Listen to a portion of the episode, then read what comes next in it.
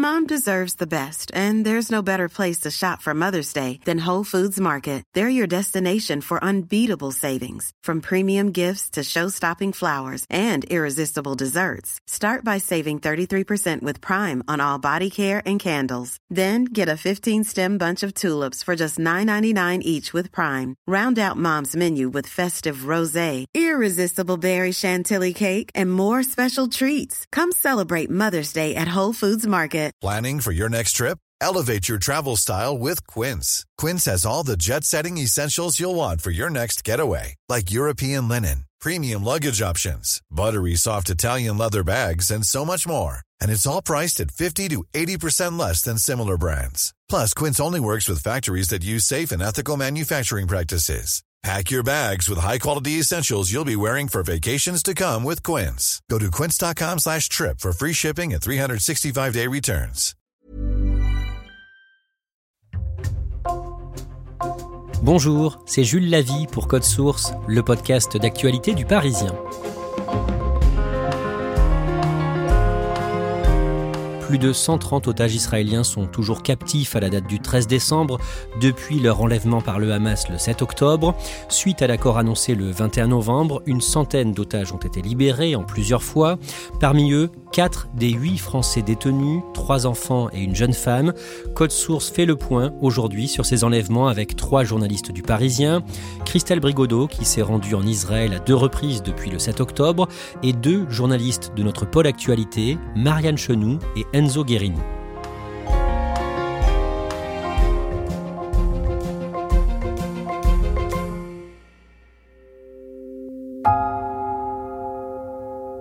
Christelle Brigodeau, le mardi 24 octobre, alors que vous êtes depuis quelques jours en Israël pour le Parisien, vous vous rendez sur l'esplanade du musée de Tel Aviv, devenu depuis le 7 octobre un lieu de rassemblement et d'hommage aux personnes disparues après les massacres du Hamas. Décrivez-nous ce que vous voyez sur place. On voit une grande table dressée euh, avec une grande nappe blanche. Euh, la table fait presque toute la longueur de la place. Elle symbolise les 240 otages qui sont présumés donc retenus euh, à Gaza. Et on a sur chaque chaise une silhouette avec écrit otage dessus. Et en bout de table, on voit des chaises hautes avec des gobelets, des biberons qui symbolisent les enfants qui sont retenus également otages. Depuis ces enlèvements, la société israélienne est mobilisée pour soutenir les familles des otages? Oui, partout euh, on voit alors placarder euh, dans les rues euh, des, portraits des otages avec toujours ce slogan Bring them home, donc ramenez-les à la maison. Il y a aussi des petits rubans jaunes que les gens portent soit au poignet ou qu'ils ont accrochés à leur voiture. On, le voit partout dans le pays. Il y a également des, plaques que les gens portent en, en, collier avec toujours ce slogan Bring them home. C'est vraiment un traumatisme national qui se voit dans la rue. Il y a aussi un bureau qui a été ouvert à Tel Aviv pour coordonner cette mobilisation et pour euh, accueillir et informer les familles. C'est une sorte de, fourmilière où toutes les bonnes volontés vont se retrouver dès le lendemain euh, de l'annonce des, otages pour à la fois accueillir les familles et essayer de mettre en œuvre tout ce qui est possible. Ça peut être rechercher sur les réseaux sociaux n'importe quelle trace pour aider les recherches et savoir qui est effectivement euh, à Gaza. Ça peut être aussi euh, des anciens diplomates, ambassadeurs qui vont activer leur réseau, téléphoner partout dans le monde pour essayer d'accroître la mobilisation et d'obtenir des soutiens. Il y a des psychologues aussi qui aident les familles. C'est une vraie ruche qui va fonctionner tous les jours et qui fonctionne encore aujourd'hui. Alors avant d'aller plus loin dans cet épisode, rappelez-nous d'abord, Christelle Brigodeau, ce que l'on sait des enlèvements perpétrés par le Hamas le samedi 7 octobre. Oui, alors ils ont eu lieu euh, à l'aube du 7 octobre hein, dans plusieurs kibbutz qui se trouvent proches de la frontière de Gaza lors du festival de musique euh, Supernova qui se trouvait aussi euh, dans la même zone. Dans tous ces endroits, il y a eu une vague de, massacres, de gens brûlés, assassinés, etc. Et une partie d'entre eux, quelquefois par dizaines ou parfois plus de 80 personnes dans un même village qui ont été emmenées. On a vu une maman avec ses deux bébés être prise en larmes euh, et emmenée euh, à Gaza tout de suite, en fait, euh, la question des otages est, devenue assez centrale dans la guerre qui commençait avec le Hamas. À ce moment-là, les autorités israéliennes estiment qu'il y a 240 otages israéliens détenus dans la bande de Gaza. Marianne Chenou, neuf jours après l'attaque du Hamas, le 16 octobre, le mouvement islamiste publie une vidéo montrant une jeune femme prise en otage. Elle s'appelle Miyachem. D'abord, qui est-elle et qu'est-ce que l'on sait de sa disparition? Miyachem, c'est une jeune femme de 21 ans. Elle vit et elle a grandi dans la banlieue de Tel Aviv. Elle est franco-israélienne, son père est français. Elle aime les vêtements, elle aime le tatouage, c'est une de ses grandes passions et elle se destine à devenir tatoueuse. Et elle aime beaucoup aussi la musique. Et donc, euh, logiquement, euh, le 6 octobre, elle est partie euh, au festival Tribe of Nova. Donc, elle était sur place au moment de l'attaque dans la nuit du 6 au 7, donc le samedi matin très tôt. C'est là qu'elle a été enlevée par, par le Hamas. Comment est-ce qu'elle apparaît sur ces images publiées par le Hamas et qu'est-ce qu'elle dit? On voit qu'elle a un bras en écharpe, le visage très cerné, elle a l'air fatiguée. Je m'appelle Maya Shem. Je suis maintenant à Gaza. Je demande seulement que quelqu'un puisse me ramener à la maison. Elle n'a pas l'air en danger de mort, mais en revanche, on voit qu'elle est effectivement mal en point. Et à ce moment-là, dans la vidéo, elle prend très brièvement la parole. Euh, donc exactement, euh, elle dit qu'elle est à Gaza, euh, qu'ils l'ont soignée et que l'opération a duré environ trois heures. Donc elle a notamment une blessure au bras. Et elle demande à, sa famille de la ramener à la maison très vite, de la sortir d'ici le plus vite possible. C'est ça à peu près ces mots dans la vidéo. Je demande seulement que quelqu'un puisse me ramener à la maison le plus tôt possible auprès de ma famille, de mes parents de mes frères et sœurs, s'il vous plaît. Sortez-nous d'ici le plus vite possible. Quand ces images sortent, ça fait 9 jours que sa famille n'a aucune idée de son sort. Ils ne savent pas si elle est vivante ou si elle est morte. Donc, pour sa famille, euh, c'est un soulagement, mais qui n'est évidemment que partiel parce qu'elle euh, reste aux mains du Hamas.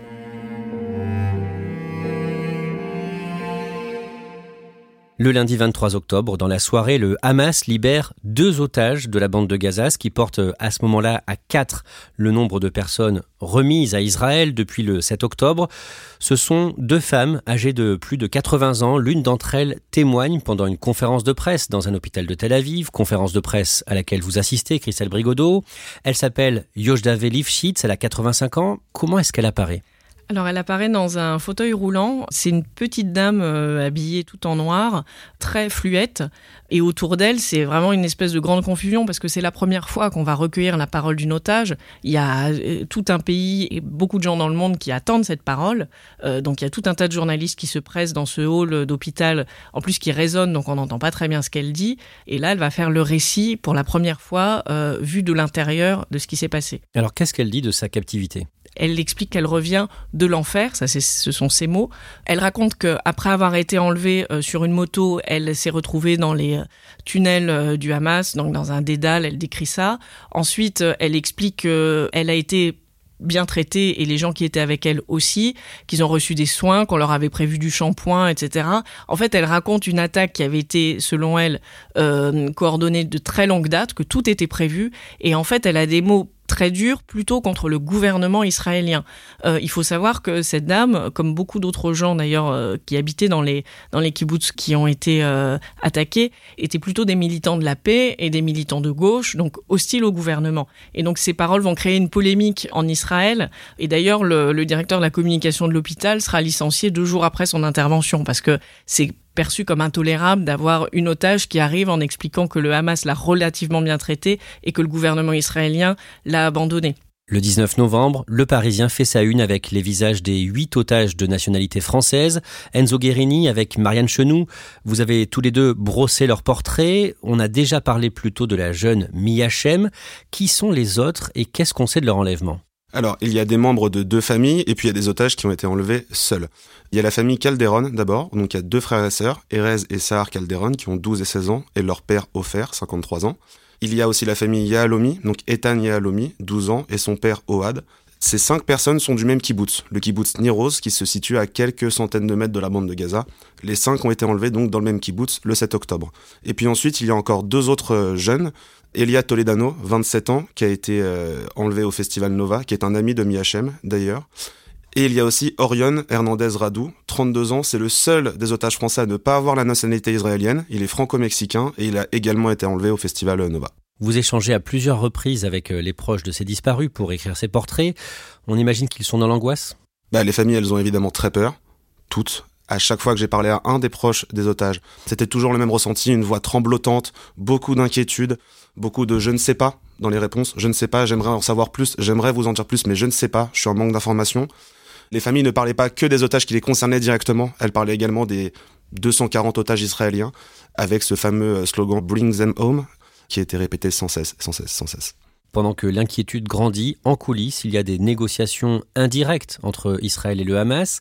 Comment ça se passe concrètement? Alors, il y a un, un médiateur très important qui est le Qatar qui permet justement de mener des négociations entre donc Israël et le Hamas, et donc l'intermédiaire qui est le Qatar, et également les États-Unis. Les États-Unis, c'est un contact évidemment privilégié pour le gouvernement israélien. Les États-Unis entretiennent de bonnes relations avec le Qatar. Il y a aussi l'Égypte qui joue un rôle dans ces négociations-là, parce que l'Égypte, c'est évidemment le seul pays à avoir une frontière avec la bande de Gaza, hors Israël évidemment. Et donc le poste frontière de Rafah est très stratégique pour l'entrée de l'aide humanitaire et pour la sortie des otages. Donc c'est une négociation qui se fait à quatre, comme ça, États-Unis, Qatar, Égypte, Israël. Les négociations, elles sont longues, elles sont compliquées, mais au bout de cinq semaines, on va commencer à voir les contours d'un accord euh, se, dessiner entre Israël et le Hamas. Le mardi 21 novembre, le Premier ministre israélien Benjamin Netanyahou annonce qu'un accord de trêve et d'échange de prisonniers est sur le point d'être finalisé avec le Hamas. Que prévoit cet accord? Alors cet accord, il prévoit deux choses. Une première, c'est une trêve des combats qui va durer quatre jours dans la bande de Gaza et donc une autorisation d'acheminement d'aide humanitaire euh, dans l'enclave euh, palestinienne. Et puis euh, cet accord prévoit également la libération d'otages israéliens par le Hamas. Les otages israéliens qui vont pouvoir être libérés seront des enfants et des femmes, essentiellement des femmes âgées ou les mamans des enfants concernés. Ces libérations, elles se font en échange d'autres libérations de prisonniers palestiniens, des femmes et des enfants qui sont détenus, eux, en Israël. Pour être très précis, l'accord veut que pour un otage israélien libéré, Israël doit de son côté libérer trois prisonniers palestiniens. Christelle Brigodeau, à ce moment-là, que se passe-t-il en Israël quand l'information tombe de la libération à venir d'otages israéliens? Bah, c'est tout un pays qui retient son souffle parce que les gens euh, sont très méfiants vis-à-vis des annonces du Hamas ou des promesses qui peuvent être faites euh, par le Hamas. Les gens attendent dans l'angoisse. Moi, à ce moment-là, je suis dans le kibbutz de Be'eri qui a été extrêmement durement touché euh, par l'attaque. Il y a eu énormément de morts et plusieurs dizaines de personnes qui ont été enlevées. Parmi elles, une jeune fille qui s'appelle Gali, qui a 13 ans, qui est aux mains du Hamas. Et je vois sa grand-mère qui est revenue pour la première fois ce jour-là. C'est un peu un hasard, mais dans son kibbutz où les maisons de ses voisins sont détruites. À côté, il y a les chars de l'armée israélienne qui sont en train de faire des opérations euh, à Gaza. On voit au loin euh, voilà, des panaches de fumée euh, qui montrent en fait les attaques de missiles israéliens sur la bande de Gaza. Donc on est quelque part en plein milieu de la guerre et de l'attente. C'est très silencieux, c'est assez bizarre. Camélia, la grand-mère de Gali, fait sa valise pour récupérer des affaires et nous raconte à quel point elle est ballottée d'un sentiment à l'autre depuis la veille, depuis qu'elle a appris par la télévision la libération possible d'une première vague d'otages Peut-être que parmi euh, cette première vague, il y aura sa petite fille, elle n'en sait rien. Donc elle aussi, entre espoir, angoisse, c'est un vrai supplice. La trêve entre en vigueur le vendredi 24 novembre à 7h du matin. Marianne Chenoux, les premiers otages sont libérés en fin d'après-midi. Effectivement, une fois qu'ils ils étaient sur le sol israélien, l'armée israélienne et le gouvernement avaient tout prévu, c'est-à-dire une prise en charge dans six hôpitaux répartis dans le pays. C'est-à-dire qu'il y avait par exemple un hôpital spécialisé pour les prises en charge pédiatriques. Il y avait également un hôpital plus proche de la bande de Gaza si la personne avait besoin de soins urgents.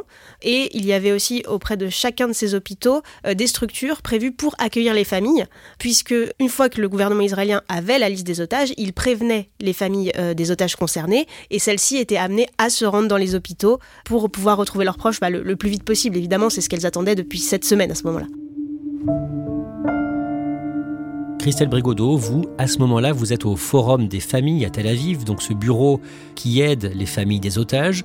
Pour les proches de ceux qui ne sont pas libérés, j'imagine que c'est un moment d'angoisse? Oui, complètement. Euh, ce qu'on entend tout le temps euh, aussi de la part des familles euh, des otages qui ont été libérés, c'est dire on n'oublie pas les autres, on est ensemble et on sera soulagé le jour où le dernier sera libéré.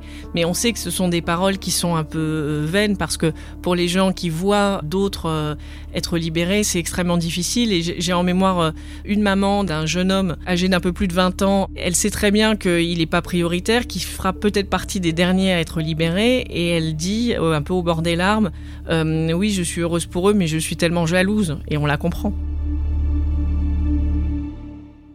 Le samedi 25 novembre, vous rencontrez la mère de Miachem chez elle, dans sa maison, pas très loin de Tel Aviv, alors que le nom de la jeune franco-israélienne n'apparaît toujours pas dans les listes des otages qui vont être libérés. Que vous dit cette maman? Bah, elle dit que elle est dans une attente perpétuelle. Dans son salon, on voit d'ailleurs une photo de Mia euh, avec une petite bougie à côté. Euh, la bougie n'a pas cessé d'être allumée euh, depuis le début de sa captivité. La petite sœur de Mia aussi qui est là, qui ressemble beaucoup à sa grande sœur et qui demande souvent à sa maman quand est-ce qu'elle va revenir.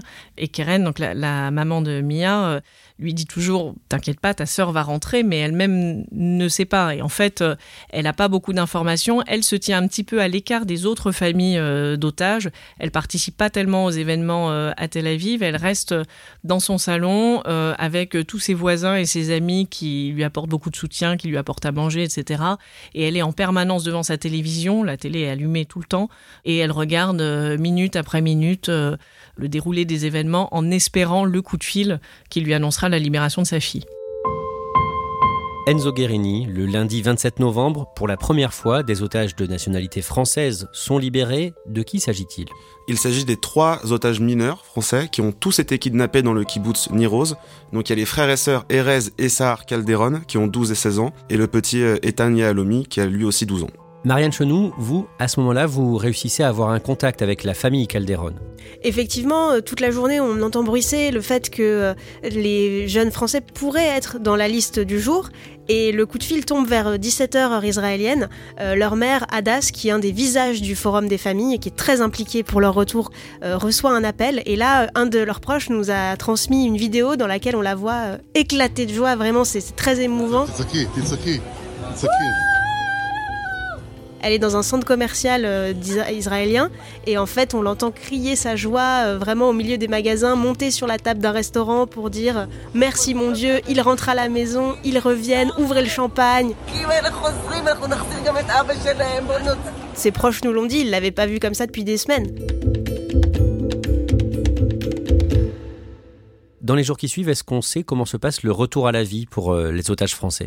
Au fur et à mesure, les langues se délient un petit peu et on comprend que les enfants, même s'ils sont globalement en bonne santé physique, ils sont extrêmement marqués. On nous évoque une torture mentale. On nous dit qu'ils ont vécu l'enfer. On comprend bien que ces enfants, même s'ils n'ont pas été forcément maltraités physiquement, ils ont vécu des choses très très dures durant cette semaine de captivité. C'est difficile pour le moment d'en savoir plus sur le détail de ce qu'ils ont vécu. Enzo Guerini, Ethan qui a 12 ans, Ethan Yahalomi, a dit quelques mots sur ses euh, conditions de détention. Et il a surtout raconté avoir euh, vu les images du 7 octobre, les images du massacre euh, du Hamas en Israël. Et avoir vu ces images, ça l'a traumatisé. C'est ce que nous racontent ses proches et c'est ce que nous raconte également le personnel hospitalier qui l'a reçu à l'hôpital après sa, sa libération. Marianne Chenou, à ce stade, qu'est-ce que l'on sait des conditions de captivité des otages, de leur quotidien sur place? À ce moment-là, peu d'éléments filtrent, pour une raison évidente, c'est qu'il reste beaucoup d'otages, mais on arrive quand même à déceler quelques grands points. Un élément principal, c'est qu'on sait que tous les otages ont manqué de nourriture. Les médecins euh, qui ont examiné les ex-otages dans les hôpitaux sont catégoriques là-dessus, ils sont tous en sous-nutrition. Certains ont perdu entre 10 et 15 kilos durant cette semaine de captivité, ce qui est colossal. Après, on n'arrive pas encore à savoir très bien où ils étaient tous en captivité. On sait que certains n'ont pas vu la lumière du jour pendant toute leur période de détention. D'autres euh, ont peut-être été passé de maison en maison, c'était pas extrêmement clair. ce qu'on sait aussi, c'est que tous les otages n'ont vraisemblablement pas été traités de la même manière. Certains ont dit qu'ils n'avaient rien pour s'occuper, qu'ils n'avaient ni lecture, ni stylo, qu'on leur a refusé par exemple d'utiliser un stylo pour dessiner parce que le Hamas avait peur qu'ils communiquent entre eux. Mais d'autres, comme les enfants Calderon, on sait qu'ils ont vu la télé, parce qu'ils ont rapporté avoir vu leur mère à la télé, et c'est comme ça qu'ils ont compris qu'elle était encore vivante après les massacres. Donc il y avait plusieurs groupes de détention, et on sait également que probablement les pères n'ont pas été détenus avec leurs enfants. Ils ont été séparés dès le départ et retenus avec probablement les autres hommes. Enzo Guerini, pourquoi c'est compliqué aujourd'hui en tant que journaliste de savoir euh, comment vivent réellement les otages détenus par le Hamas? Les otages qui ont été libérés par le Hamas ont reçu la consigne de la part de l'armée israélienne et des services de renseignement intérieur israéliens de ne pas parler à la presse pour la simple et bonne raison qu'il reste encore de très nombreux otages dans la bande de Gaza et que donc divulguer des informations sur les conditions de détention, les lieux de détention, ça pourrait mettre en péril la libération des otages qui sont encore dans l'enclave palestinienne. Donc les otages ne peuvent pas parler, les proches des otages n'ont pas le droit non plus de parler à la presse et donc ça a donné des scènes un petit peu euh, particulières, notamment une qu'on a vécue avec euh, avec Marianne. On faisait un zoom, donc une, une réunion en ligne avec un proche d'otage libéré.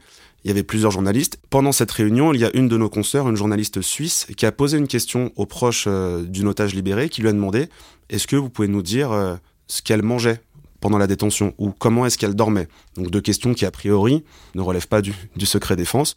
Et le proche d'otage a refusé de répondre, s'excusant de ne pas pouvoir répondre, expliquant qu'on lui avait demandé de ne pas divulguer d'informations. Mais donc c'est pour vous expliquer à quel point ils doivent garder le silence. La trêve est prolongée deux fois pour libérer d'autres otages. Au total, 110 otages seront relâchés, 80 Israéliens et 30 étrangers. Marianne Chenou, le jeudi 30 novembre, la veille de la fin de la trêve, on apprend que la franco-israélienne Mi Hachem va être libérée. C'est sa mère, Keren, qui nous confirme qu'elle a bien été euh, appelée par les autorités israéliennes. Et euh, quelques heures plus tard, on a eu accès à une vidéo où on la voit hurler de joie euh, dans la, maison familiale. Elle est assise sur le canapé et elle raccroche le téléphone. Elle est en pleurs et elle se met à hurler et à courir dans la chambre de, son fils, à sauter sur le lit et euh, voilà à dire que Mia va rentrer. Enfin, elle est, elle est vraiment euh, dans un état d'euphorie totale. C'est vraiment très émouvant à voir. Amy Hachem est libérée juste après. Effectivement, dans l'après-midi, vers 16h, une vidéo de propagande du Hamas est relayée sur les réseaux sociaux. On voit en fait le Hamas remettre euh, à la Croix-Rouge les otages libérés. Euh, Hachem est libérée aux côtés d'une femme de 40 ans, Amit Susana. Sur ces images, on voit la jeune femme de 20 ans extrêmement marquée. Elle a le teint blême, on a l'impression qu'elle est un peu perdue, le regard hagard. On sent qu'elle est très très fatiguée par ses conditions de détention. Elle ne parle pas vraiment, mais en tout cas, elle marche seule. Et ça, déjà, c'est quand même un élément qui tend à prouver que sa santé physique reste euh, voilà convenable.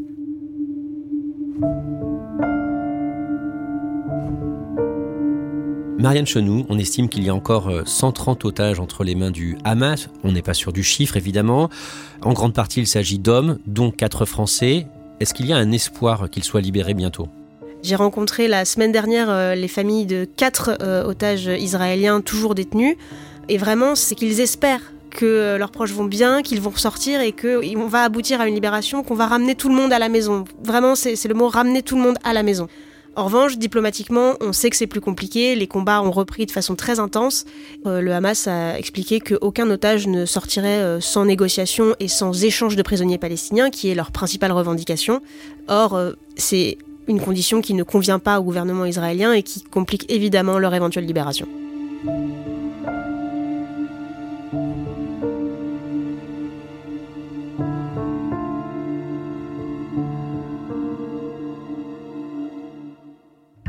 Merci à Marianne Chenou, Christelle Brigodeau et Enzo Guerini. Code Source est le podcast d'actualité du Parisien. Cet épisode a été préparé par Thibault Lambert, production Raphaël Pueyo, Barbara Gouy et Clara Garnier-Amouroux. Réalisation Pierre Chaffanjon. Si vous aimez Code Source, n'hésitez pas à le dire en laissant un commentaire ou des étoiles sur votre application audio préférée. Vous pouvez aussi nous contacter directement, code source at leparisien.fr. Et puis on vous invite aussi à aller écouter le second podcast du Parisien, Crime Story, une nouvelle affaire criminelle, chaque samedi dans Crime Story.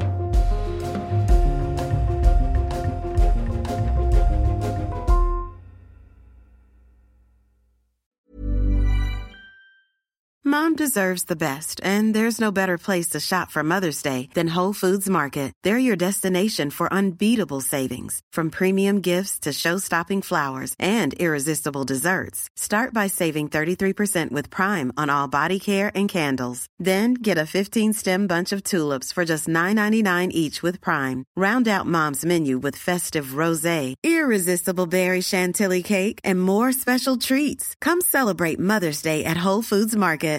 Why don't more infant formula companies use organic, grass fed whole milk instead of skim? Why don't more infant formula companies use the latest breast milk science? Why don't more infant formula companies run their own clinical trials? Why don't more infant formula companies use more of the proteins found in breast milk? Why don't more infant formula companies have their own factories instead of outsourcing their manufacturing? We wondered the same thing. So we made ByHeart, a better formula for formula. Learn more at byheart.com.